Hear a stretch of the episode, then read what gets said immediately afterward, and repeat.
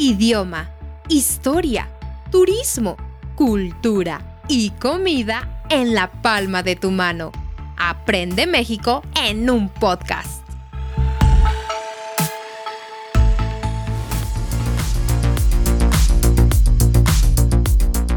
Hola, hola mis queridos escuchas, ¿cómo están? Bienvenidos a otro episodio de Aprende México en un podcast. Mi nombre es Perla Musiño y me siento muy feliz de estar con ustedes en esta noche. Igual que, por supuesto, Alberto. ¿Cómo estás, Alberto? Muy bien, Perla, muchas gracias. Eh, mi nombre es Alberto Musiño. Les doy las gracias por escucharnos. Buenos días, buenas tardes, buenas noches, según lo escuchen. Hoy vamos a hablar de un tema muy, muy importante. Creo que yo, creo yo es muy importante. Es el costo de la vida en México. Así es, queridos escuchas, ¿cuánto cuesta vivir en México para un mexicano y para un extranjero? Por supuesto que para dar estos datos hicimos una fuerte investigación, pero, pero, como no queremos dar datos exhaustivos o demasiado detallados, nos vamos a basar primero en el salario mínimo, uno, y dos, todo pasado a dólares americanos. ¿Ok? Entonces de pesos mexicanos a dólares americanos. Bueno, más que nada vamos a hacer un ejercicio, vamos a tratar de no confundirnos y no confundirlos, porque realmente hablar de este tema es un poco complicado. Pero bueno, vamos a empezar con los salarios mínimos o los sueldos mínimos o el mínimo que se pague. Eh, aquí en México, el sueldo mínimo al día de hoy, que estamos hablando que es el 2023 y estamos en el mes de abril, es de 207 pesos diarios. Aquí los sueldos se manejan diarios, a diferencia de Estados Unidos que se manejan por horas. Vamos a poner dos personas de sueldo mínimo en Estados, uno en Estados Unidos y otro en México, para tener una guía en dólares y las partes del mundo que nos escuchen tengan una mejor idea de lo que es el costo de vida. Muy bien, vamos a tomar también como ejemplo un lavaplatos que puede ganar entre, estaba leyendo, que puede ganar entre 9 dólares y 13 dólares la hora. Vamos a poner un medio, que es 11 dólares. Sí, sé que hay lugares donde se paga mucho menos la hora o hay lugares donde se paga mucho más en Estados Unidos. Pero vamos a poner el caso de un lavaplatos que gana 11 dólares la hora contra un mexicano que gana el salario mínimo a 207 pesos la hora. Si hacemos esta equivalencia, nos damos cuenta que el estadounidense en salarios mínimos gana ocho veces más que un mexicano eh, aquí en México. Ahora bien, lo que mucha gente dice es que sí, aquí ganamos dólares, pero gastamos en dólares. Ok, bueno, Aquí ganamos en pesos y gastamos en pesos, pero ahorita vamos a hacer una serie de equivalencias, vamos a entrar a cifras para que nos podamos dar una idea más exacta de lo que es esta comparación. Es correcto, queridos escuchas. Ahora, este mito o esta frase de sí, pero allá gastan en dólares, es lo que vamos a poner ahora en discusión. ¿Realmente es caro vivir, por ejemplo, en Estados Unidos o en otro país? Porque por supuesto que puede ser muy caro, por ejemplo el servicio médico o la educación, que es de lo que más se quejan los... Mm, o pues las personas que viven, los pobladores de, por ejemplo, Estados Unidos, así como Inglaterra y otros, otros países. Pero como no vamos a hablar a detalle de esto, también vamos a decirles, por ejemplo, que yo estaba en esta investigación viendo que México tiene un sistema educativo considerado como de los mejores sistemas educativos en el mundo por el simple hecho de ser bueno y gratuito. Así es, queridos, si quieren llevar a sus hijos a universidades federales aquí, no tiene un costo exagerado, exorbitante o que tengan que trabajar los padres a morir y los hijos medio tiempo para pagar la universidad. Aquí la universidad en general es gratis, excepto medicina, que es de las más caras, pero no es tan cara. Uno. Y dos, no es carísimo. ¿Ok? Incluso el gobierno a veces te da becas incentivos para que la gente estudie la universidad, te pagan por estudiar, a comparación de otros países donde esto no existe. Bueno, en realidad yo, yo he visto, bueno, he sabido que en Estados Unidos también existen las famosas universidades estatales. Pero aún así, las universidades estatales, por lo que he escuchado, son muy caras comparadas con México. Y para darnos una idea, pues imagínense un, un CU, que es la ciudad universitaria, o un tecnológico que, pertenezca a gobierno, pues debe estar pagando, ¿qué será? ¿Verla 100 dólares al semestre o al año? Quizás. No, como al año. Sí, es realmente poco.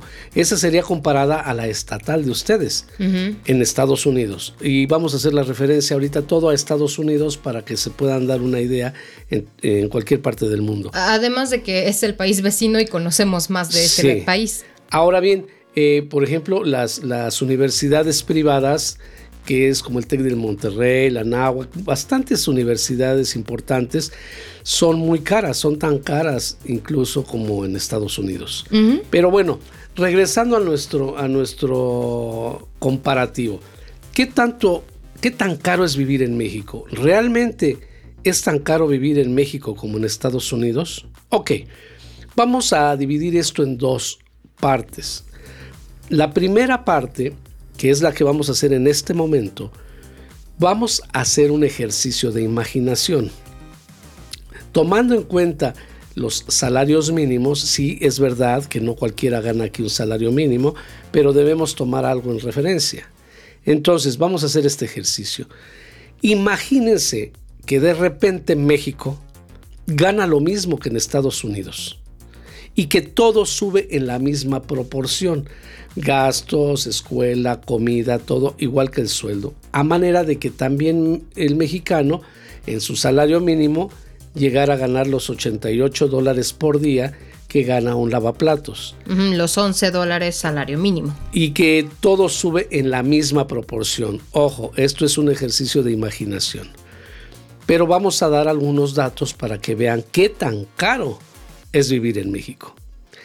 Imagínense que con este nuevo salario que tiene el mexicano de 88 dólares el día, va a comprar un litro de leche y le cuesta 10 dólares con 50 centavos ese litro de leche. Si quiere ir al cine, le cuesta 32 dólares entrar al cine.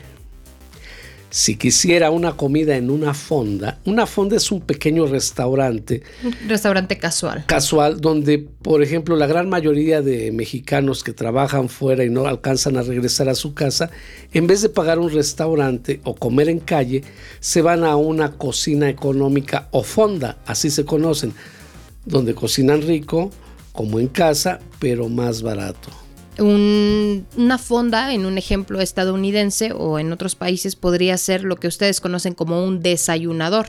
Uno de esos lugares donde se desayuna huevo y burritos en la mañana y ya. Ok, pero aquí sí es una comida realmente completa, ¿eh? porque les dan agua, les dan tres tiempos y bueno, varias cosas de estas.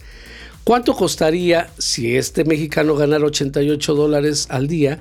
Pues por la comida pagaría en una fonda pagaría 44 dólares. Ahora, si agarrara un taxi donde ese taxi lo transportara en la misma ciudad y se tardara 30 minutos este taxi, este mexicano que gana 88 dólares por día pagaría 55 dólares por ese taxi.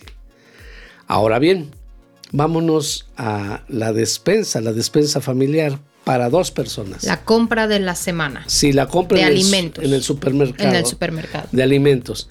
Esta persona gastaría 510 dólares a la semana para comprar una despensa normal para dos personas. Ahora bien, vámonos al alquiler de una casa o un departamento para dos personas. Estamos hablando de que no serían más allá de 100 metros cuadrados, que es algo parecido a 1100 pies cuadrados. Ahora bien, esta persona, pues lógicamente no estamos hablando de un lugar exclusivo porque pueden ser mucho más caros los alquileres o más baratos. Estamos hablando de un promedio. Una zona media. Una zona media. Eh, este mexicano tendría que pagar cada mes el alquiler de 3.400 dólares. El precio de San Francisco, ¿se dan cuenta? El precio de San Francisco, justamente. Pero estoy hablando de un, de un lugar... Promedio en México. Promedio, sí, de, de 100 metros cuadrados y dos habitaciones y, y nada más.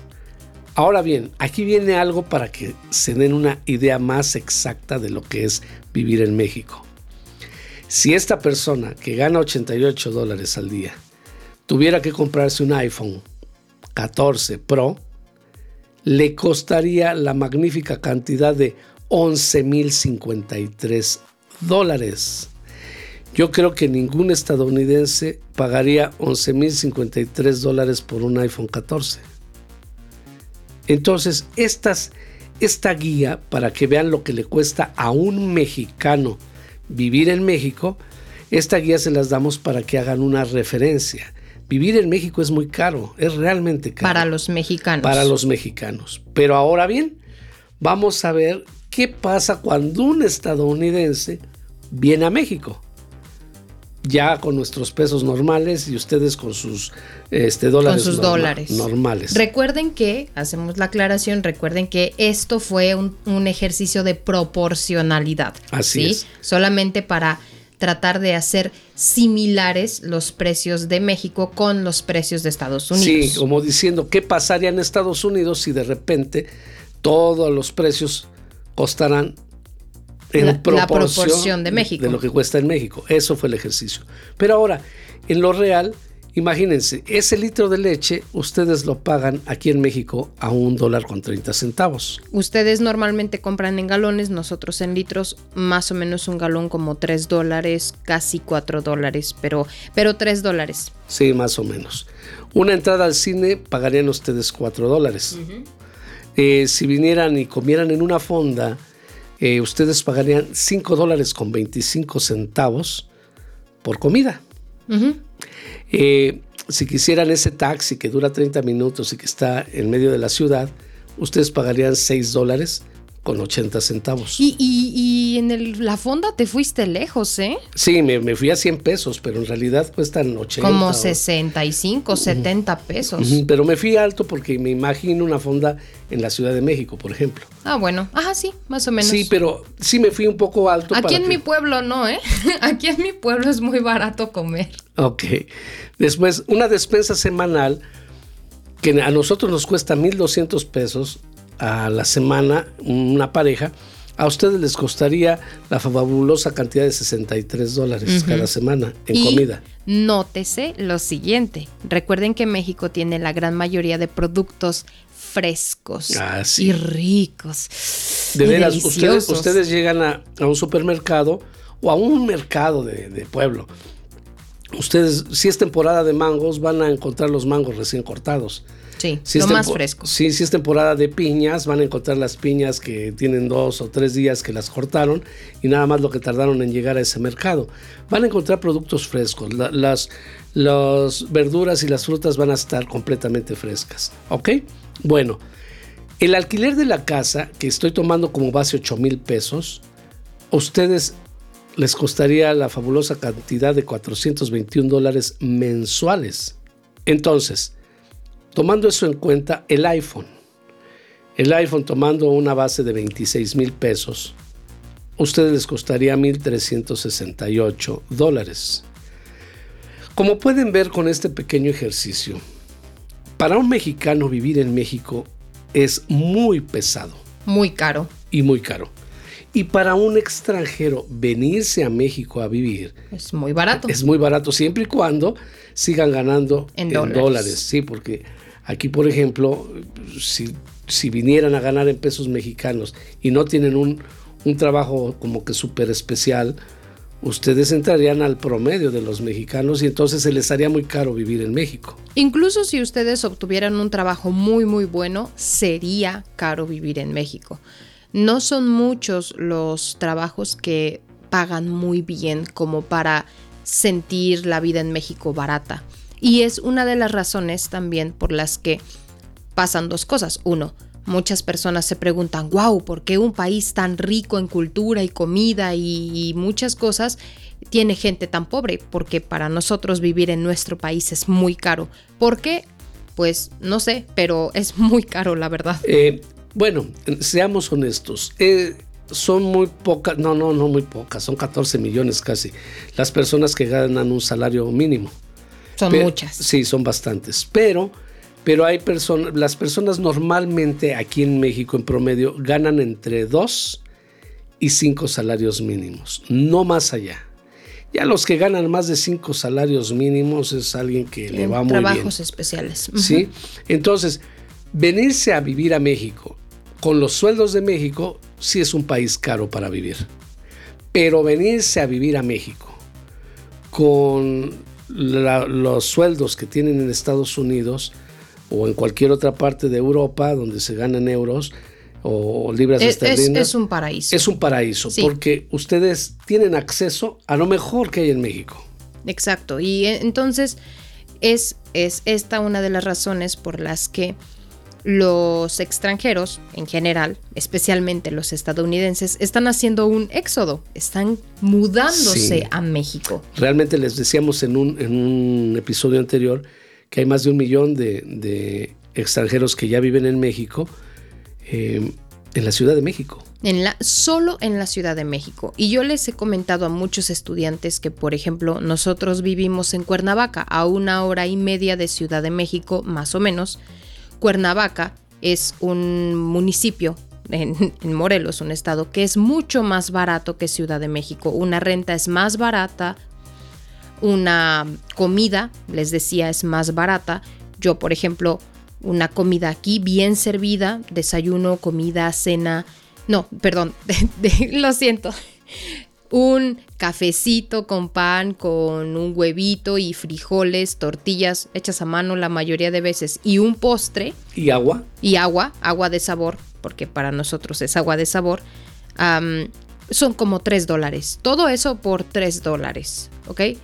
De 3, 4, de, 3 a 5 vamos a suponer, pero, pero aquí donde yo vivo son 3, 4 dólares máximo. Y es caro ya 4 dólares. Entonces, Ciudad de México es una ciudad más cara. Yo estaba viendo que es de las ciudades más caras del mundo. En realidad es una de las ciudades más caras del mundo, cerca de Tokio y Nueva York. Y eso no tenía la menor idea. Pero, pero, pero también es una de las ciudades con más diversificación cultural. Es muy, muy posible. Es la segunda ciudad con más museos en todo el mundo, solamente después de Londres. Entonces, Ciudad de México tiene muchas cosas que ofrecer, pero si quieres una vida todavía más barata de lo que el país México puede ofrecer, puedes vivir en Puebla, en Querétaro, en Guadalajara incluso, en, Morelos como yo, Cualquier parte de México es bien. En cualquier parte de México, excepto los muy cercanos a la frontera, los que se van a vivir a Rosarito, por ejemplo, o lugares por allá, o Cancún. Sí, aquí, por ejemplo, tomamos un ejemplo de, los sueldos de los que se gana, no en la zona fronteriza, porque en la zona fronteriza, creo que a 50 kilómetros, no sé, no sé cuántos kilómetros a partir de la frontera, tienen un como que un mundo distinto ganan distinto, ganan más, la gasolina es más barata. Bueno, hay muchos beneficios para quienes están en la frontera. Pero quitando a esas personas, el resto de México es tal como lo estamos contando. Vivir en México es barato para un extranjero que tiene una moneda fuerte. Vivir en México es caro para los mexicanos porque realmente los precios son muy elevados. Pues de alguna manera tienen que competir con el mercado internacional. Ahora bien, ya después en otro, en otro momento vamos a tocar un tema de lo perjudicial que a veces es que lleguen extranjeros a México y paguen lo que quieren que les paguen los mexicanos. Por ejemplo, estaba hablando ahorita de, una renta, un alquiler de 8 mil pesos. Pero dicen ustedes, wow, pues son 421 dólares, es barato. Sí, pero cuando llegan 100 mil personas a rentar un, departamento que antes costaba 8 mil, lógicamente empiezan, empiezan los pequeños abusos, ¿no? Y ya ese departamento ya no te lo rentan en 8 mil, te lo rentan en 16 mil. Para, doble. para ti sigue siendo barato, 8 mil, digo 840 dólares. ¿sí? Pero ya hiciste todavía más caro el, vivir en México para los mexicanos.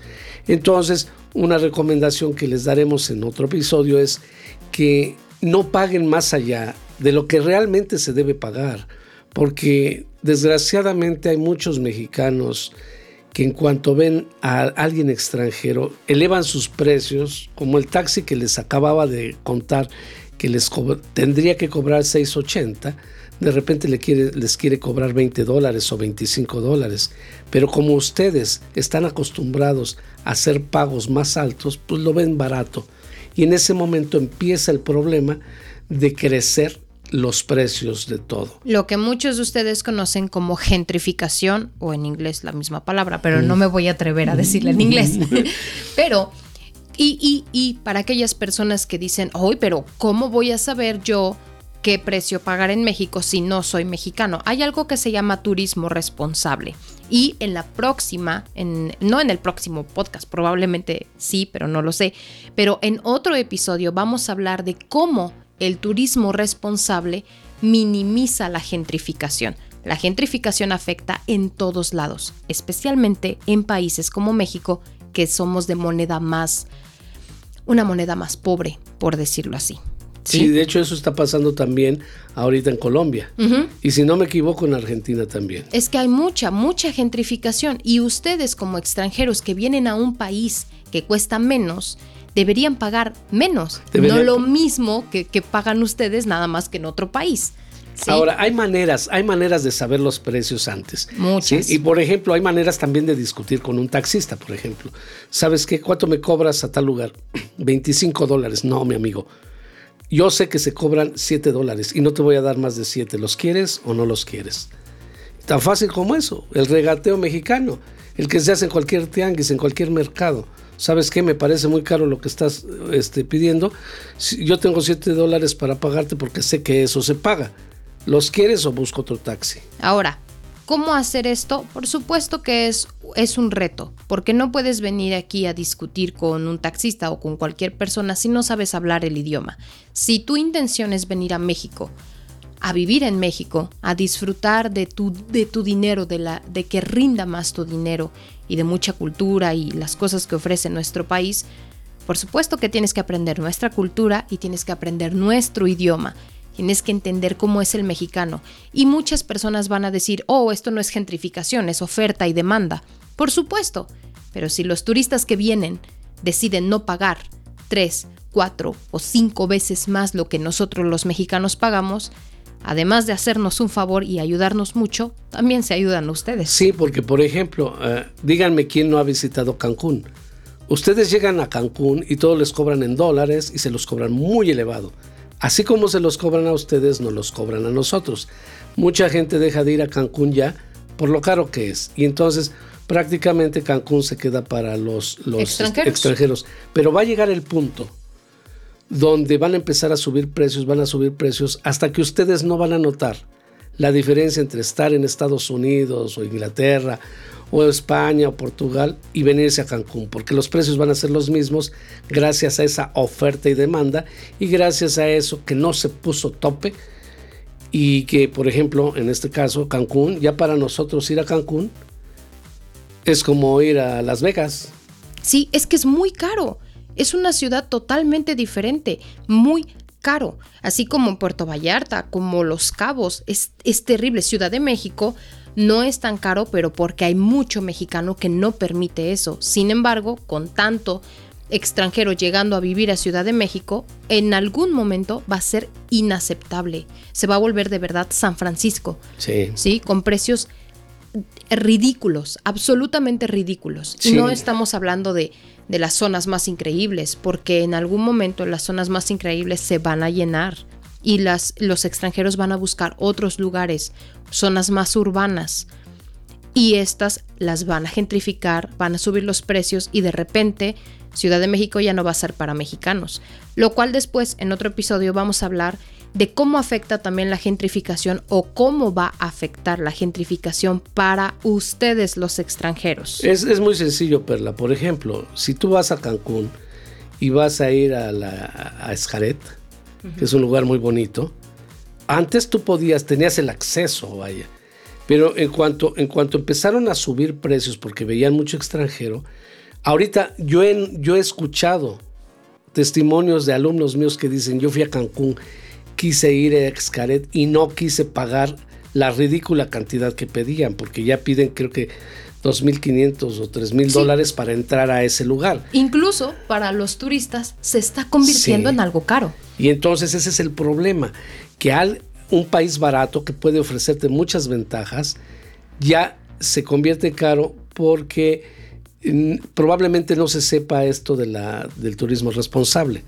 Pero para eso estamos nosotros también, para, ayudarlos, para enseñarles a que no deben pagar más allá de lo que se debe pagar. El Día de Muertos, por ejemplo, en la Ciudad de México no es posible que una botella de un cuarto de litro, de, no, perdón, de medio litro, estaba costando 9 dólares. No inventes. 9 dólares. Con 9 dólares yo aquí me compro, no sé, este, 200 litros de agua. No, y, lo, lo, más gracioso del asunto es que nosotros como mexicanos estábamos indignados, ¿no? Día de Muertos es un festejo mexicano, es personal, es una tradición de nuestras raíces y nos estaban cobrando 9 dólares por un cuarto de, de, agua. De agua, de agua, ni siquiera alcohol. Pero los extranjeros que vienen a ver el desfile de Día de Muertos porque les gusta, deciden perfectamente pagar 9 dólares por una botella de agua. Pero no te creas que todos, Perla. Hay quien ya conoce México y conoce sus costos. Claro. Y dijeron, esto es un abuso, esto es irreal, lo que me estás cobrando es, es completamente fuera de lugar. Y ahí hubo gente que no lo pagó. Y gracias a este tipo de personas de, turismo responsable, llegó inmediatamente Procuraduría Federal del Consumidor, que es la que vigila que no, no se pasen con los precios. Y llegó y, creo y que... a castigar. A castigar y a cerrar algunos de esos lugares que estaban abusando. Por abuso, claro. Sí, porque imagínate, no, no exponían sus precios. Entonces imagínate un padre de familia que llega y que lleva a sus hijos y comen y, festejan en ese día y de repente, oye, ¿cuánto es de la cuenta? No, pues son 250 dólares, ¿no? Oye, ¿de dónde te los voy a pagar? Si ayer, ayer que no había esto, me estabas cobrando esto en 70 dólares. Claro. No, es, esto es parte del turismo responsable y el próximo episodio lo vamos a hablar. Quizás no el próximo, pero sí bueno, en, próximos episodios. en otro episodio lo vamos a hablar porque les vamos a dar consejos de cómo ser turistas responsables y, cómo evitar la gentrificación para también que ustedes disfruten de un país tan hermoso como México. Y que lo disfruten a un precio realmente pues económico, ¿no? Claro, razonable por lo menos. Sí. Oigan, antes de despedirme, eh, quisiera agradecer a todos nuestros mecenas de Patreon. Les agradecemos su apoyo porque, pues, si ustedes, ustedes van a ver poco a poco cómo van a ir generándose los cambios. Gracias por ese aporte, gracias por esa ayuda.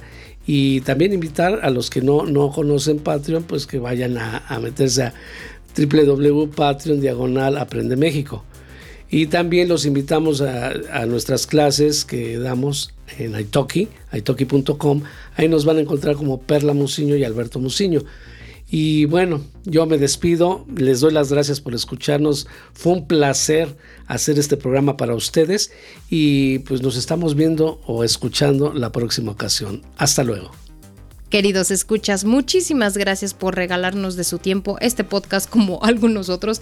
Este episodio se fue largo, pero y era muy importante que ustedes tuvieran esta información, así que espero que lo hayan disfrutado. Por supuesto, yo también agradezco muchísimo a nuestros mecenas en Patreon y a todos nuestros estudiantes que nos apoyan. Muchas gracias de todo corazón.